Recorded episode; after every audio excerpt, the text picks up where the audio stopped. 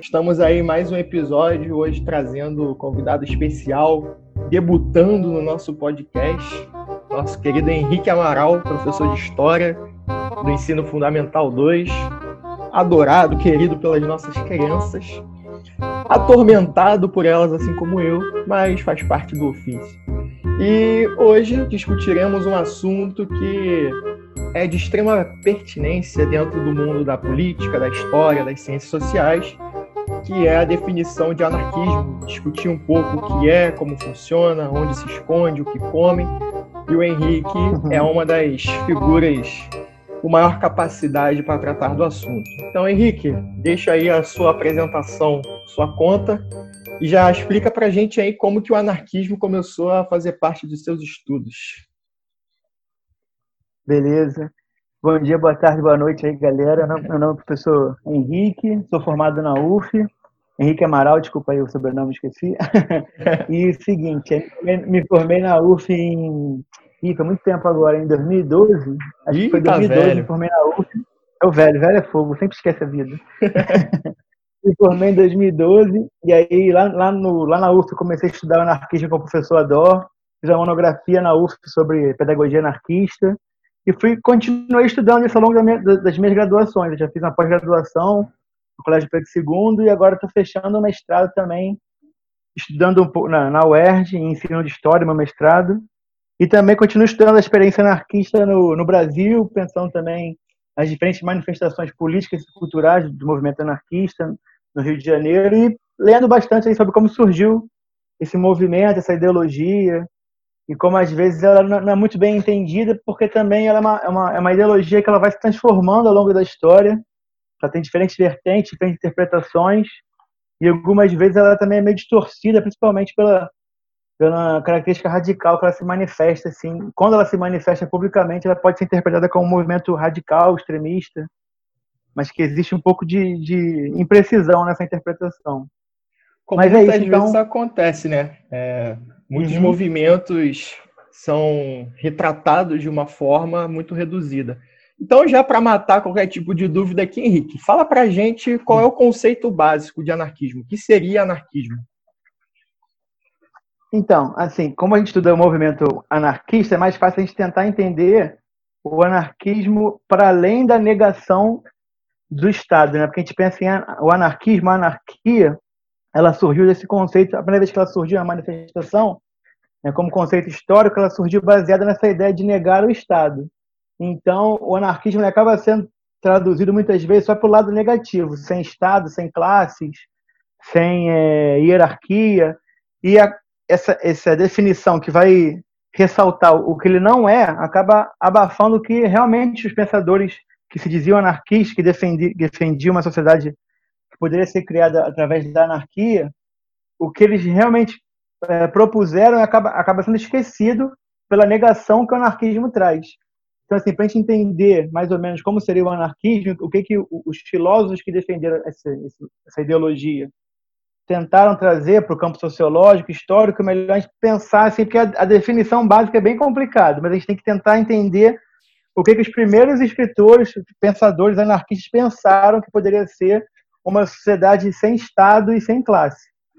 Então, assim, o primeiro autor que vai se denominar anarquista e vai defender um processo revolucionário que pudesse chegar ao anarquismo seria Pierre Joseph Proudhon, que nasceu em 1809 na França. Ele é, ele é filho de uma família interiorana, camponesa, pequena proprietária, na verdade, pequenos proprietários, né?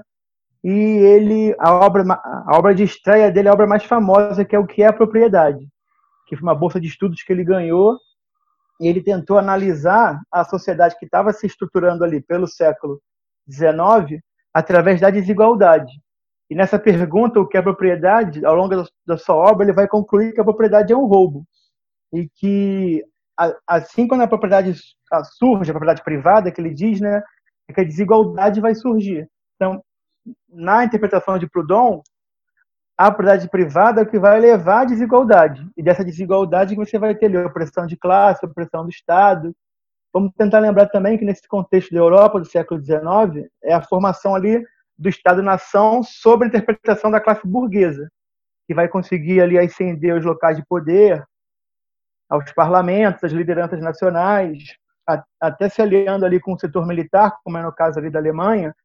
E o, o Proudhon, ele é um desses pensadores filósofos, está testemunhando esse Estado, esse Estado-nação, essa instituição que vai abarcar todas as manifestações econômicas, sociais, culturais. E, ao contrário de outros pensadores socialistas, ele vai, não vai é, não vai conseguir validar o Estado-nação como um caminho para se construir uma sociedade socialista. Então, para o Proudhon, o Estado-nação está sempre defendendo os interesses da burguesia. E qualquer é, manifestação do socialismo que vá se apropriar do Estado, ela vai acabar gerando também mais desigualdade. Então, o Proudhon, que está testemunhando esse processo de formação do Estado Nacional, para ele isso é uma luta já perdida. Qualquer instituição que vai se apropriar do Estado, ela vai acabar criando uma sociedade desigual. E aí o Proudhon, nessa primeira obra, ele vai explorar isso, a desigualdade que vem da propriedade privada. E aí, ao longo das suas obras, vai, ao longo da sua vida, né, porque a propriedade é de 1840, ele vai testemunhar ainda diversas revoluções ali na França, revoluções liberais. Ele vai, vai testemunhar a Primavera dos Povos, vai testemunhar ali o, a, as guerras de formação do Estado alemão, do Estado italiano, e ao longo da sua, da, da, da sua vida, ele vai interpretando ali, ele vai tentando ver como que a, as revoluções liberais elas acabam dando a volta nos setores populares ali, no povo. Que o Proudhon ele vai também analisar as classes dos trabalhadores, mas ele vai ver que a revolução ela não vem só dos trabalhadores, ela vem do povo. Então ele vai tentar pensar o camponês, vai tentar pensar ali é, as mulheres estavam excluídas ali do, do jogo político, vai tentar pensar é, os trabalhadores informais, trabalhador do campo, o pequeno proprietário. Então, o Proudhon ele vai ver que nos processos revolucionários o povo está sempre sendo excluído ou quando chega o momento de formar o Estado, de formar a nação, as classes populares estão excluídas do local de poder. Então ele começa a pensar que a revolução por si sozinha, ela não garantiria ali uma criação de um Estado socialista ou de uma situação que vai é, favorecer o socialismo. Então ele começa a pensar o que, que seria possível para que a classe popular ali pudesse construir ao longo do tempo para poder chegar a um Estado socialista. É aí que o Proudhon vai tentar, com seus escritos, pensar no mutualismo. E aí é que vai, a gente vai chegar no coração do que seria é, uma sociedade socialista. Seria uma so socialista e anarquista, libertária, né? seria uma sociedade organizada então em federações. E essas federações elas seriam formadas por livres produtores, formadas livremente de acordo com afinidade e interesse, em que essas federações iam organizar ali, os produtores, os produtores e consumidor, os consumidores. Cada federação ela podia estar organizada por ofício ou por cidade, e essas federações elas iriam através da sua relação de troca de ajuda, de ajuda mútua, elas estão ligadas às confederações, que seriam já é, órgãos maiores de organização que iriam ali organizar federações mais extensas, né? Que a gente poderia pensar ali em estados, em países. Então, para o Proudhon, a única forma de você, de você destruir o Estado, mas também construir uma forma, uma forma social que coordene a sociedade seria através da federação, que vai ser uma organização, vai ser uma organização social que vai passar por diferentes pensadores anarquistas. O Bakunin vai também pensar nessa ideia de formação de organização por federação. O Enrico Malatesta, que é italiano, o Kropotkin, que é um anarquista russo.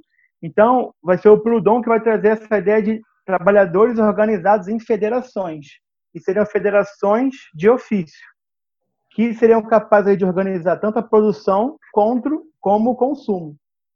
Então, isso também já vai ligar a gente para a ideia de ação direta, que é muito importante para os anarquistas, que é o que acontece. Quando a gente pensa numa democracia representativa, a gente pensa ali em partidos, em eleições, e os anarquistas que vão ali compactuar com as ideias de Proudhon e com Bakunin, eles não vão acreditar nessa ideia de política representativa, porque para eles o parlamento e os partidos eles são é, incapazes de reproduzir toda a complexidade da vida.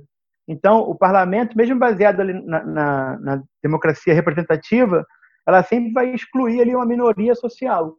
E as minorias é que vão saltar os olhos dos anarquistas, porque na, na análise deles, as minorias são sempre excluídas dos, dos locais de poder. Então, o anarquismo ele vai tentar pensar a ação direta não só como ação é, de confronto e de organização, mas ação direta também politicamente, em que eles vão tentar criar uma democracia não representativa, mas uma democracia direta, em que os que fossem eleitos por, por essas federações, eles não seriam representantes, eles seriam delegados. Então, as federações elas seriam administradas por esses delegados que só iriam executar tudo que foi decidido coletivamente nas assembleias das federações locais como das confederações. Então, para os anarquistas, o que eles querem construir seria uma democracia direta no sentido em que não existia nenhum cargo representativo. Os cargos seriam formados no sentido de eleger delegados, em que o poder seria delegado a esses, a esses representantes, mas no sentido somente de aplicar o que foi decidido coletivamente. Então, para os anarquistas é importante pensar o poder de maneira fragmentada. Eles estão sempre pensando em instituições em que o poder seja o mais fragmentado possível. Então, você vai ver isso quando você for analisar ali é, a experiência anarquista dentro dos sindicatos. Não existia ali presidentes de sindicatos, existiam ali comissões, essas comissões eram formadas por delegados, e esses delegados não decidiam nada sozinhos. Todas as, todas as decisões eram tomadas anteriormente pela Assembleia e eles, esses delegados iam só executar o que foi é, decidido coletivamente. No momento em que essa ação tivesse sido alcançada, essa, essa delegação já seria se deformada, ela se dissolveria, outra Assembleia seria formada e outros objetivos seriam traçados. É a mesma coisa. Ia ter uma, uma eleição de delegados, que esses delegados, mais uma vez, teriam compromisso de cumprir o que foi decidido coletivamente. A questão da, da, da organização também está ligada à forma de luta dos anarquistas. Muitos deles vão reconhecer que a greve era um momento em que os anarquistas eles vão congregar, se unir com os trabalhadores, com as classes populares, e através das greves é que os anarquistas poderiam apresentar para os trabalhadores não anarquistas ou simplesmente sem ideologia política o que, que seria o anarquismo em uma sociedade sem classes. Então, para os anarquistas, ele se reconhece, se reconhece sempre como uma minoria ativa. Analisando ali os escritos do Bakunin, do Malatesta, que viveram ali mais para o fim do século XIX e início do século XX, principalmente Malatesta, que vai testemunhar ali o crescimento do fascismo na Itália, uhum. ele vai reconhecer que o, o, o, anarquismo nos locais, nos locais de congregação de trabalhadores, eles sempre concentram a menor parte dos trabalhadores, a menor parte dos militantes, então, se reconhecendo como minoria, eles tinham que se reconhecer como uma minoria ativa, no sentido em que eles teriam que congregar com os trabalhadores, independente da sua, da sua vertente política, e nesse sentido eles teriam que apresentar ao longo das lutas é, sociais, das greves, das mobilizações, das greves gerais, do 1 de maio, apresentar para esses trabalhadores como seria ali a ideologia anarquista e como seria a organização anarquista. É até engraçado lendo assim, curioso, né? Que a gente chama de engraçado, mas na verdade é trágico, né? Que a gente vai lendo ali os textos do Malatesta ali reconhecendo a, a, o crescimento do fascismo na Itália, ele vê que é importante também o, o anarquista, ele não dá aquela meia volta e acabar atrapalhando até o sentido da, da guerra eleitoral dos do socialistas, né? No sentido que ele vai se opor às eleições, mas também não vai sabotar esse, esse movimento eleitoral que vai também é, mobilizar as classes populares. E essa sabotagem. Uhum. E essa sabotagem, de certa forma, não entre os anarquistas, né, mas entre a própria os movimentos socialistas e, e comunistas na Alemanha, essa sabotagem uhum. acontece, né? Os, a social-democracia alemã, ela praticamente massacra os, os comunistas alemães e os comunistas alemães criam um uhum. partido que era o KPD, que era basicamente uhum. uma oposição à própria esquerda e ao, ao regime nazista, ao, ao, partido nazista que começava a crescer. Então é curioso pensar uhum. isso. Exatamente. Continue O Malatesta, ele sempre pensando nessa ascensão do fascismo e como que a esquerda está fragmentada nesse momento, o Malatesta sempre fala, é, nos escritos dele, né, ele sempre citava que o anarquismo ele tem que mostrar sempre sendo propositivo, porque no momento que a classe trabalhadora, que as classes, o, as classes populares, né, elas estiverem ali desgostosas ou até decepcionadas com o jogo eleitoral, o anarquismo poderia se apresentar sempre como uma alternativa ali de luta que não estaria limitado às eleições e à política representativa. Então era importante sempre congregar o anarquismo com diferentes vertentes do campo do socialismo, porque o anarquismo ele pensa ali uma revolução não como uma revolução exclusivamente anarquista.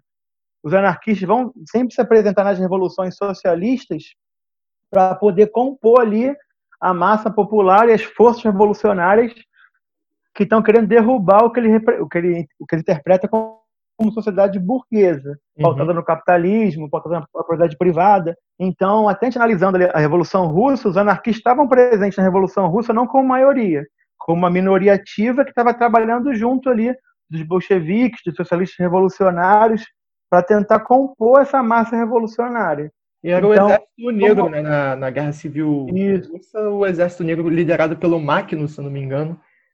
Que isso, isso aí. Teve um papel que muitas vezes é até relegado né, na, nas apostilas, Totalmente, na escola, é. os anarquistas uhum. praticamente não, não aparecem. É uma coisa. E eles defenderam bastante a revolução ali contra o, o exército dos brancos, né, dos contra-revolucionários. Eles foram essenciais nessa ofensiva e acabam ali sendo traídos pelo, pelo Trotsky no momento em que eles são identificados como traidores da revolução, uma vez que eles não estavam concordando com o centralismo democrático ali que os bolcheviques queriam seguir na Rússia. Então, Entendi. até o Malatesta fala um pouco nos seus escritos que era difícil julgar o que estava acontecendo na Rússia porque as informações não chegavam, né? Então você via depois de 21, né, que é quando é massacrado esse, esse exército negro, você vê ainda alguns anarquistas apoiando a Revolução Russa porque simplesmente a informação não chegava e eles não entendiam muito bem o que estava acontecendo ali dentro do, do espaço revolucionário russo. Mas eles vão ver também que está dentro das contradições, que os anarquistas, sabendo que eles são uma minoria, nem sempre eles vão é, acabar atingir, alcançar os seus objetivos. Né? Eles vão ajudar a compor a massa revolucionária, mas quando o regime vai fechando, eles acabam sendo os primeiros a serem sacrificados. E uhum. pensando assim na experiência do Brasil, dos anarquistas, isso ajuda um pouco também a gente entender como seria ali é, a teoria anarquista e principalmente a ação junto à, à massa dos trabalhadores, o que, que seria uma, uma, militância anarquista dentro do sindicato, por exemplo.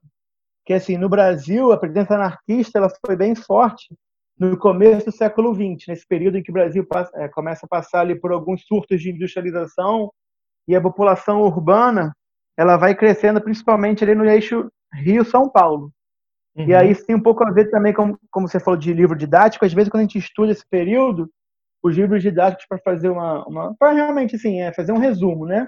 Eles tentam analisar só, o São, só São Paulo como exemplo de todo o anarquismo do Brasil, e, e isso acaba distorcendo a experiência anarquista no Rio de Janeiro, que aí é um pouco que eu estudo no, no mestrado e, vem, e venho estudando, que no Rio de Janeiro o anarquismo ele vai se manifestar dentro do que a gente entende como sindicalismo revolucionário, em que o sindicato ele vai estar ali recebendo membros e ideologias e escritos e lendo ali de diferentes é, vertentes do socialismo, uma delas sendo o anarquismo, e a gente vê ali que as ideias anarquistas, mesmo é, pensando no, no, quantitativo numérico, né, os anarquistas sendo no Rio de Janeiro como uma minoria ativa, eles conseguem ali trazer ah, as melhores táticas, ou as melhores, é, as melhores é, os melhores posicionamentos, né?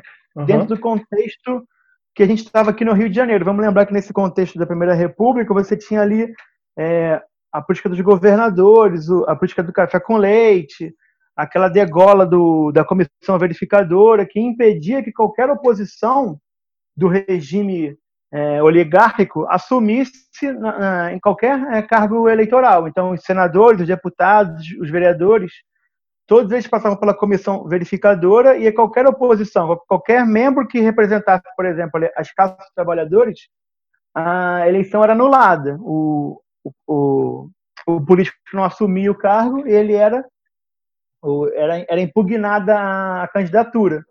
Isso vai ser, então, favorável para as ideologias anarquistas que vão florescer aqui no Rio de Janeiro com esse argumento de que, bem, se nos locais formais da política, no parlamento, nas câmaras municipais, nós não conseguimos eleger os nossos representantes, então vamos tentar aqui pensar uma forma de é, fazer o trabalho de formiguinha, né? Vamos tentar criar nossos próprios locais para debater a política e se organizar de forma direta e tentar não investir tanto tanto poder é, político, mobilização para as campanhas eleitorais, porque elas acabam não sendo tão é, como é que a gente pode dizer? Não pode, acabam não sendo bem sucedidas. Então, a ideologia. Muitos frutos, né? Isso. Então, a ideologia anarquista ela vai é, florescer aqui no Rio de Janeiro com esse contexto de falta de oportunidade de acessibilidade para os representantes sindicais de chegarem na política.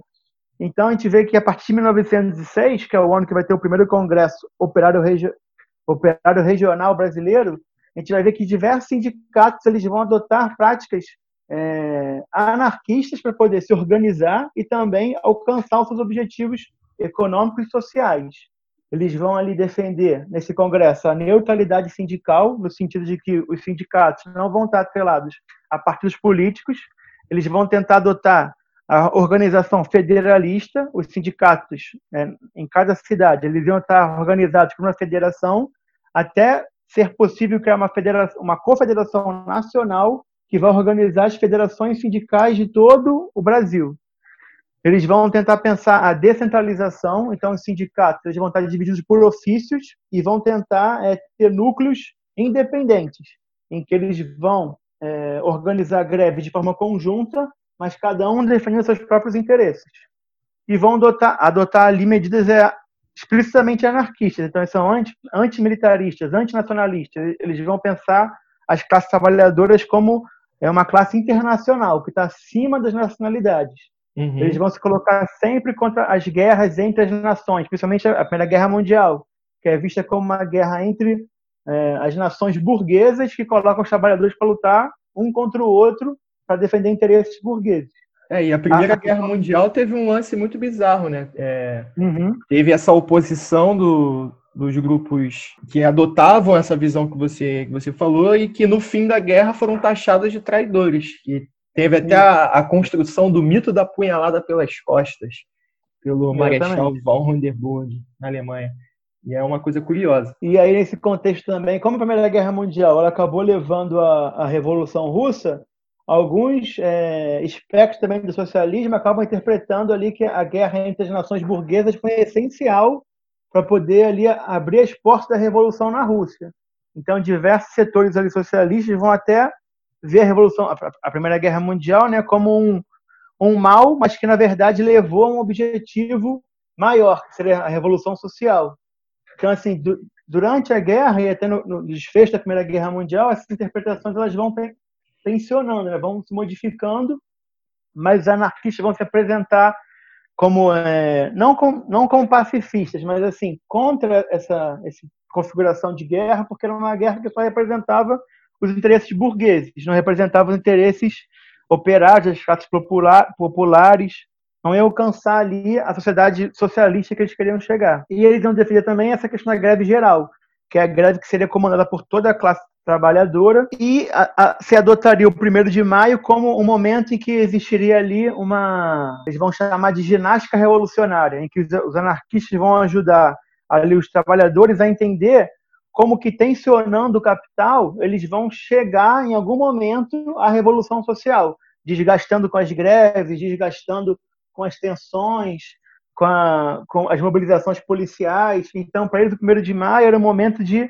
debater e pensar a revolução. E a greve geral seria o momento em que todos os trabalhadores eles se mobilizariam para destruir o capital e, é claro, se apropriar também dos meios de produção. Uhum. Porque para os anarquistas também isso é essencial para a revolução, se, se apropriar dos meios de produção, porque eles também, como o, o Proudhon falou, a propriedade é um roubo. Então, os meios de produção eles pertencem a quem produz, e quem produz são os trabalhadores. Pensando assim, se você quiser já encaminhando para o final, o que, que, seria então a diferença entre o anarquismo e as ideologias que vão é, ditas comunistas e, socialistas? Na verdade, o, ambas, tanto os comunistas quanto os anarquistas, eles querem chegar no mesmo objetivo, que é uma sociedade é, sem classe social e sem Estado. Então, eles vão concordar com o seu objetivo final, que é a sociedade comunista o momento que eles vão divergir é o momento que eles vão classificar como o governo, o momento do socialismo, como implementar um socialismo possível para se criar uma sociedade comunista. E aí é que vai rolar o, os debates e os conflitos né, entre o, o, Marx e o Bakunin. O Bakunin ele, ele é contemporâneo tanto do Proudhon quanto do, do Marx. Ele também era discípulo do, de, de, Hegel, então eles estavam ali embebidos no mesmo contexto de, estudos da Alemanha, da Europa como um todo. E o que eles vão divergir principalmente é da configuração do socialismo. Em, algumas interpretações dos escritos de Marx, ele vai defender essa ideia de que o Estado tem que ser tomado pelas classes é, trabalhadoras, e quando o Estado é tomado pelas classes trabalhadoras, esse Estado ele vai representar os interesses da classe trabalhadora. E através dessa ditadura do proletariado, é que ele possibilitaria ali as bases para a criação de uma sociedade sem classes sociais, uma vez que, tomando o Estado, a classe trabalhadora poderia tomar também os meios de produção e coletivizar a riqueza, coletivizar ali os meios da produção.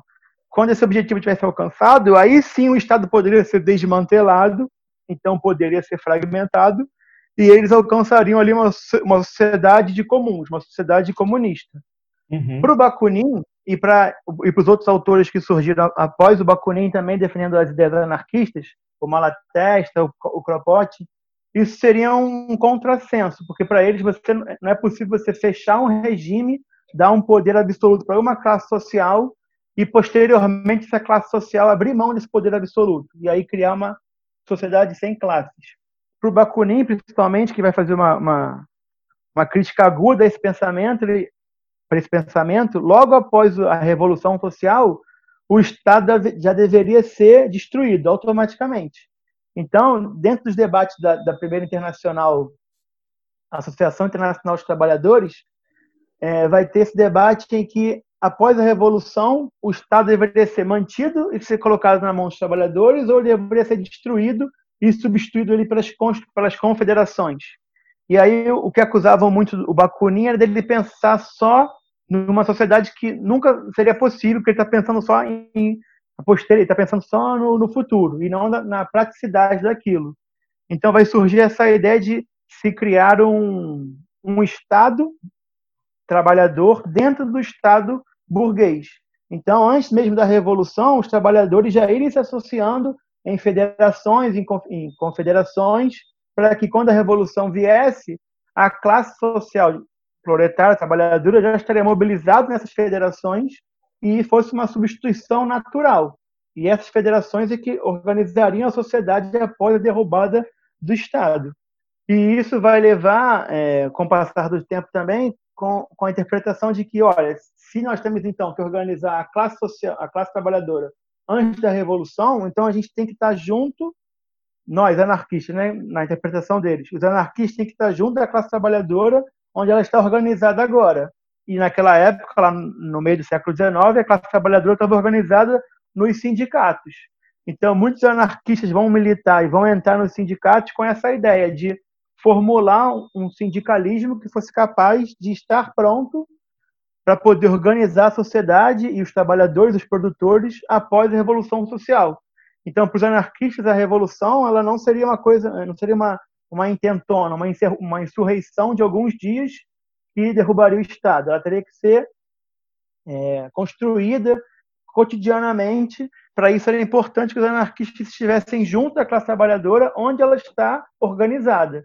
E aí vai se pensar o sindicato que trabalha junto dos anarquistas, vai se pensar ali é, em escolas em escolas libertárias que pudessem ali também educar os filhos da classe trabalhadora, mas também apresentar ali as ferramentas para a revolução social. Eles vão pensar ali na arte anarquista, na poesia anarquista, no teatro anarquista, tentando criar ali uma cultura revolucionária que ajudasse os trabalhadores a congregar entre si e ter como seu objetivo final sempre a construção da revolução. Então, para os anarquistas é muito é muito precioso, né, essa ideia de você ter uma militância que vai além do campo político, que ela possa criar outras é, instâncias educacionais, artísticas, de entretenimento, que possa ali ajudar o trabalhador a se organizar também fora do trabalho. Então, para anarquista, os anarquistas, né, a revolução ela não vem só dessa tensão política. da construção, da, dos embates no parlamento, das eleições, da tomada do Estado. Ela é também uma construção diária, cotidiana, de espaços que os anarquistas possam congregar ali com o trabalhador e pensar como a sociedade poderia se organizar sem um Estado. Então é, é um estudo diário, uma organização diária. Então, você falou umas coisas aqui, eu anotei, e assim, eu acho que se eu te perguntar tudo que eu tenho para perguntar, a gente termina só amanhã. É, desde, desde o início, quando você, quando você citou a questão do, do Estado, né, eu acho que essa, essa ideia do, do papel do Estado, como você disse, estava só esperando você falar, se ele não falar, eu vou perguntar. A, o embate teórico entre Bakunin e Marx, que é clássico, uhum. assim, se você começa a estudar um pouco isso, já vê que tem essa uhum. é, esse conflito ideológico entre os dois. É, mas assim, eu vou te perguntar algumas coisas pontuais, principalmente para a galera Beleza. que está lá interagindo no, no Instagram. E eu vi que teve alguma pergunta ou outra que vai de acordo com isso. Acho que a uhum. primeira uhum. ideia, quando você falou sobre o anarquismo, sobre uma ideia do que, do que seria a, a ideologia anarquista, me veio logo à cabeça uma teoria que vem correndo aí pelo mundo, principalmente entre os jovens, uhum. que é o anarcocapitalismo. Uhum. Responda-me com toda a sinceridade: é possível um anarcocapitalismo? Então, assim, pelas interpretações dos pensadores clássicos do anarquismo, do anarquismo, né, principalmente o Malatesta e o Bakunin, que eles vão tentar combater essa ideia de o anarquismo sem socialismo ele seria impossível na, dentro da ideologia do campo socialista. Então, assim, o anarcocapitalismo seria uma, uma, uma coisa totalmente descolada do, do, do, que foi escrito por esses pensadores que criaram, assim, o que seria ali o movimento ideologia anarquista, porque, a fala foi Malatesta, que o, o anarquismo sem o socialismo, sem a tomada da, da, dos meios de produção e a democratização desses meios de produção, no sentido que todos tivessem acesso as ferramentas para produzir tanto o que você quisesse produzir ou que a sua comunidade precisasse que fosse produzido, né? Então isso que é a ideia de você socializar os meios de produção. Você não está não tá destruindo o Estado, porque para o Malatesta o anarquismo sem socialismo ele acabar gerando um novo é, modelo capitalista de, de, de organização social. Por quê? Porque esses produtores, essa classe que vai tomar os meios de produção, eles vão mais uma vez acumular riqueza e vão se constituir como uma elite, como uma oligarquia. Porque você tem ali um anarquismo sem a socialização das meios de produção, você está só garantindo que essa classe que vai tomar os meios de produção, ela também volte a comandar e que ela crie um Estado que vai atender aos seus próprios interesses. Então, assim, o anarcocapitalismo seria uma sociedade em que o Estado estaria, estaria completamente submetida ali aos interesses dos empresários ou dos donos do meio de produção, dos donos do capital, né, do capital financeiro. Então, assim, isso vai completamente é, na, na, na, contramão do que esses caras que pensaram o anarquismo propuseram, porque o anarquismo, para alcançar o que eles querem, uma sociedade comunista, ela tem que estar ligada com a ideia do socialismo, de você socializar ali as terras produtivas, você socializar os meios de produção, para o Proudhon, por exemplo, não existiria, ele criou um novo conceito para proprietário. Se a propriedade ela é um roubo, então ninguém seria proprietário das terras produtivas. Você teria ali o direito de posse. O que seria o direito de posse? É de você ter o uso do fruto para poder ali produzir o necessário para atender o seu grupo familiar ou a sua comunidade. Só que isso não te, não te dava o, o pleno controle daquela, daquelas terras. Aquelas terras ali elas estavam voltadas para um interesse comum, interesse de todos. Então, o anarcocapitalismo ele vai completamente na contramão do que esses caras pensaram do que seria o anarquismo. Então, porque para eles o anarquismo está dentro do espectro das ideias socialistas. E o anarcocapitalismo não dialoga com isso, dialoga com favorecer ali as instituições financeiras, as instituições privadas, e aí você eliminar completamente o Estado para que não existisse uma regulação ali entre os trabalhadores e os, os donos do, do, dos meios de produção. Então seria uma coisa totalmente oposta ao, ao, ao anarquismo socialista. E ocorre até uma própria é, apropriação do termo libertário, né? Eu também observo muito isso, de Agora, os libertários, eles soam como se fossem os anarcocapitalistas, sendo que, pelo que eu sei, o termo libertário não tem esse sentido, pelo menos não tinha. Eu acho que é mais dentro dessa discussão que você, que você acabou de falar, né? Isso. É porque também, assim, hoje em dia, no, no campo dos pesquisadores, assim, do anarquismo, no campo da pesquisa, o libertário, ele tá... Ele é como se fosse um conceito guarda-chuva em que as diferentes vertentes do anarquismo socialista estariam ali ligadas. Então, você dentro do campo libertário, você vai ter ali os mutualistas, que são os discípulos de Proudhon. Você vai ter ali os coletivistas, que são os que se basearam na, na ótica do Bakunin, do sindicalismo revolucionário. Você vai ter os comunistas é, libertários, você vai ter os individualistas. Então, o libertário ele, ele é um, um conceito guarda-chuva que tenta ali abarcar todos os anarquistas que estão imbuídos nessa ideia socialista.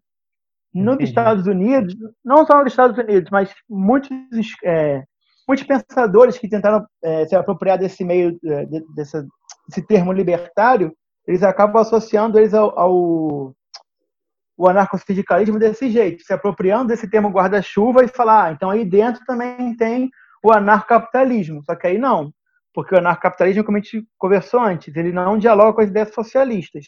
Então não pode estar nesse, nesse guarda-chuva libertário. Eles querem muito, só que também é falsear a realidade, porque eles estão distorcendo os conceitos anarquistas. Entendi. Ah, então, cara, eu acho que. Eu vou, eu vou fazer só mais. Não, não, tem como passar sem, sem terminar de perguntar essas coisas aqui. Eu acho que não importa Tranquilo. se a discussão tá boa.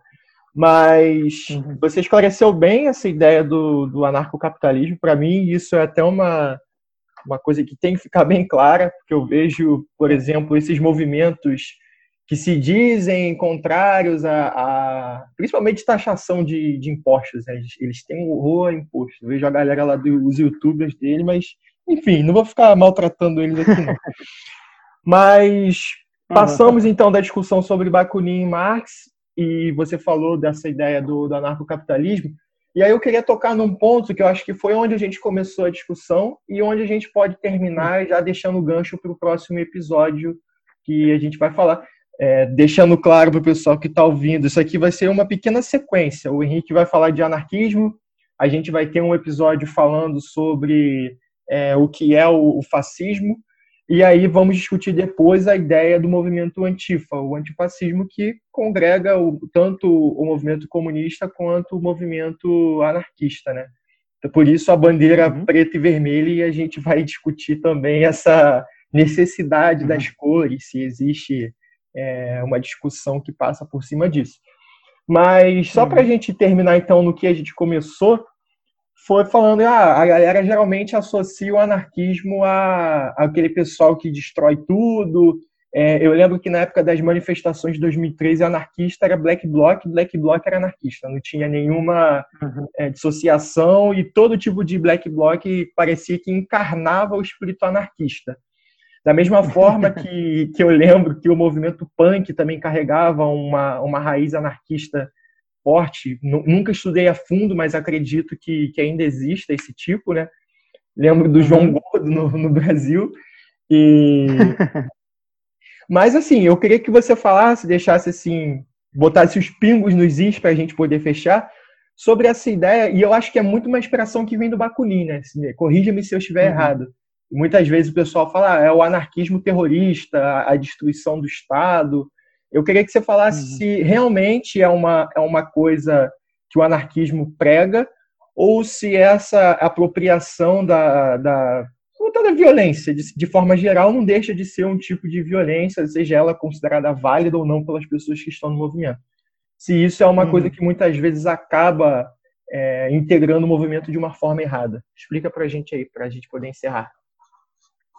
Então, isso aí é, isso vem de uma, de uma interpretação até do anarquismo no sentido de ser ele ser descentralizado. Então você pensa ali nos coletivos que simpatizam com o anarquismo ou que tentam pensar ali a praticidade do anarquismo, eles são coletivos que estão ali, não, não existe uma, uma, uma hierarquia. Então, se eles são descentralizados, as conclusões que um coletivo, que um grupo vão chegar, eles não vão representar todos os grupos que simpatizam e que pensam o anarquismo.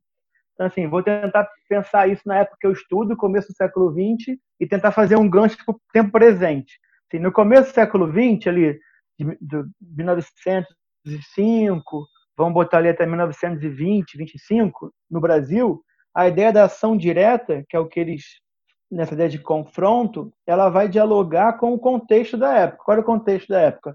A questão social, a questão da greve, é, do, aumento, do aumento salarial, do, da diminuição dos custos de vida, não existia um diálogo com as instituições oficiais, com os governadores, com os prefeitos, para poder contornar isso.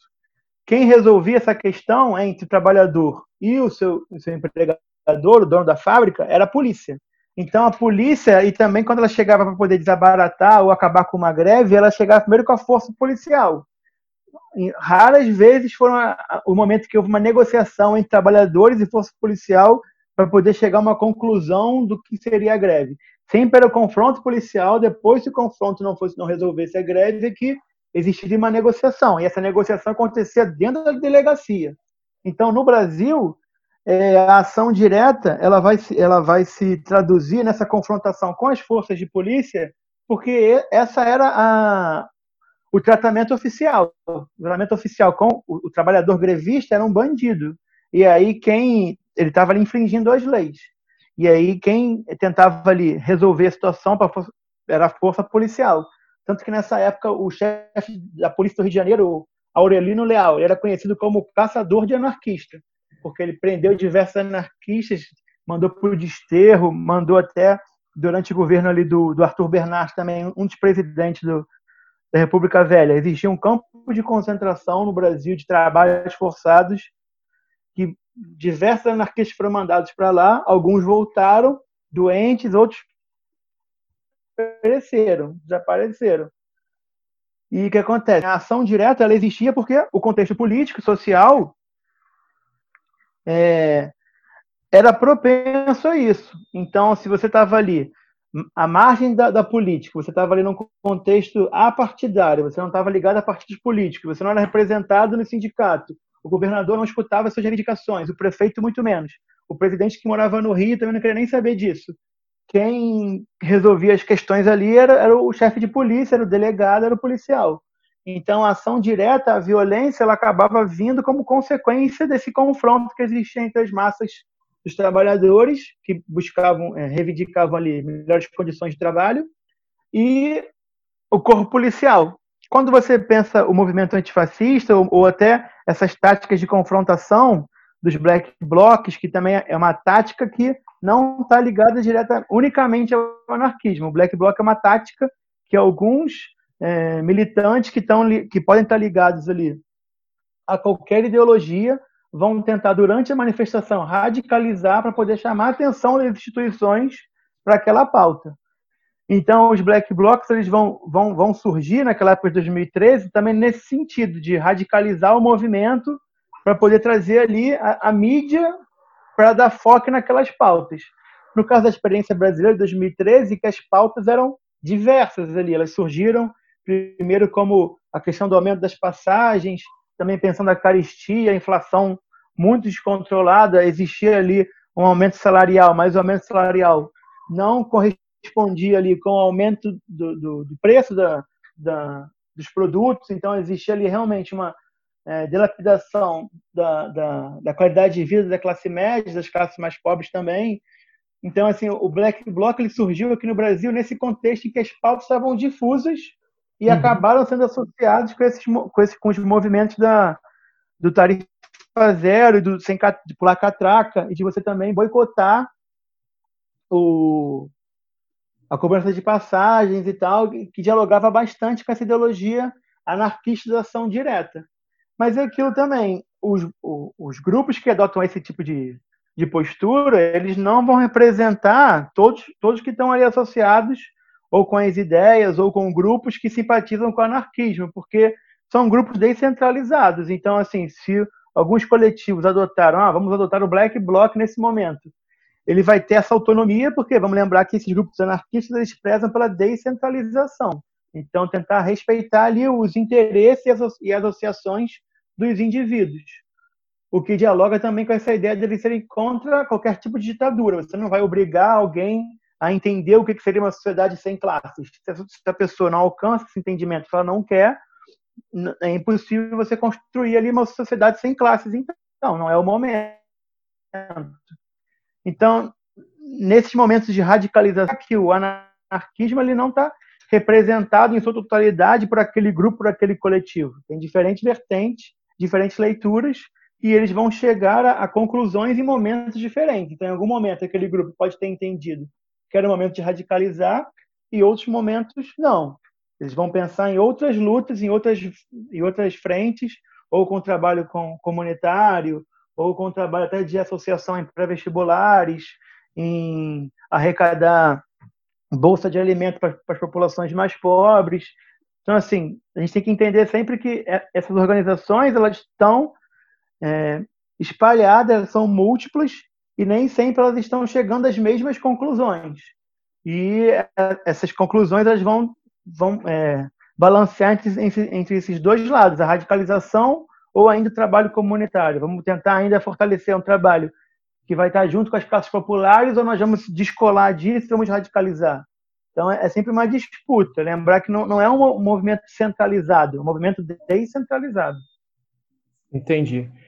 Então, cara, acho que você basicamente iluminou todo mundo aí com, com uma teoria que muitas vezes a galera gosta de falar que segue, que, que já ouviu falar, que, enfim, cola o azinho do anarquismo no, no, na porta do armário, mas acaba fazendo um desserviço não só à sociedade, mas também ao movimento.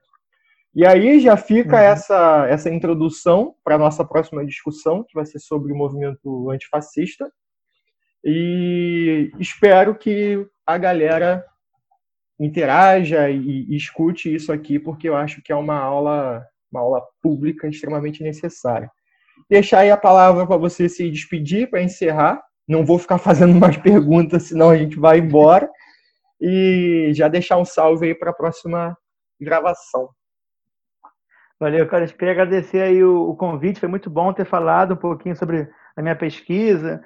Assim, também lembrar que não sou um super entendedor do tema. Estou ainda estudando e tal, então algumas coisas aqui ainda estão em construção, mas também a gente está sempre aberto ao diálogo. Qualquer imprecisão que eu tenha falado ou, argumentado, está sempre aberto a aprender e a crescer também, que é um tema assim, realmente espinhoso, que não dialoga muito com, com o que a gente está acostumado no dia a dia, né? O discurso radical, às vezes, ele assusta um pouco e também afasta o interesse das pessoas, mas é sempre bom de entender que é uma nova vertente, uma nova vertente, assim, está longe do nosso cotidiano, mas ela está sempre presente há muito tempo, tanto no Brasil como internacionalmente. Eu quero Sim. agradecer mais uma vez aí o convite. Eu que agradeço pela grande aula. Você falou aí que não é um especialista, mas já sabe mais do que muita gente. Mas se a galera quiser dar alguma opinião, só jogar aí que a gente está aberto sempre a, a, discutir. Então é isso, Henrique. Forte abraço, Falou. meu parceiro. Espero que aproveite o recesso da melhor forma, dentro do possível. E a gente se vê no próximo episódio sobre antifascismo, beleza? Falou, beleza. Valeu, cara. Abraço. Tranquilo.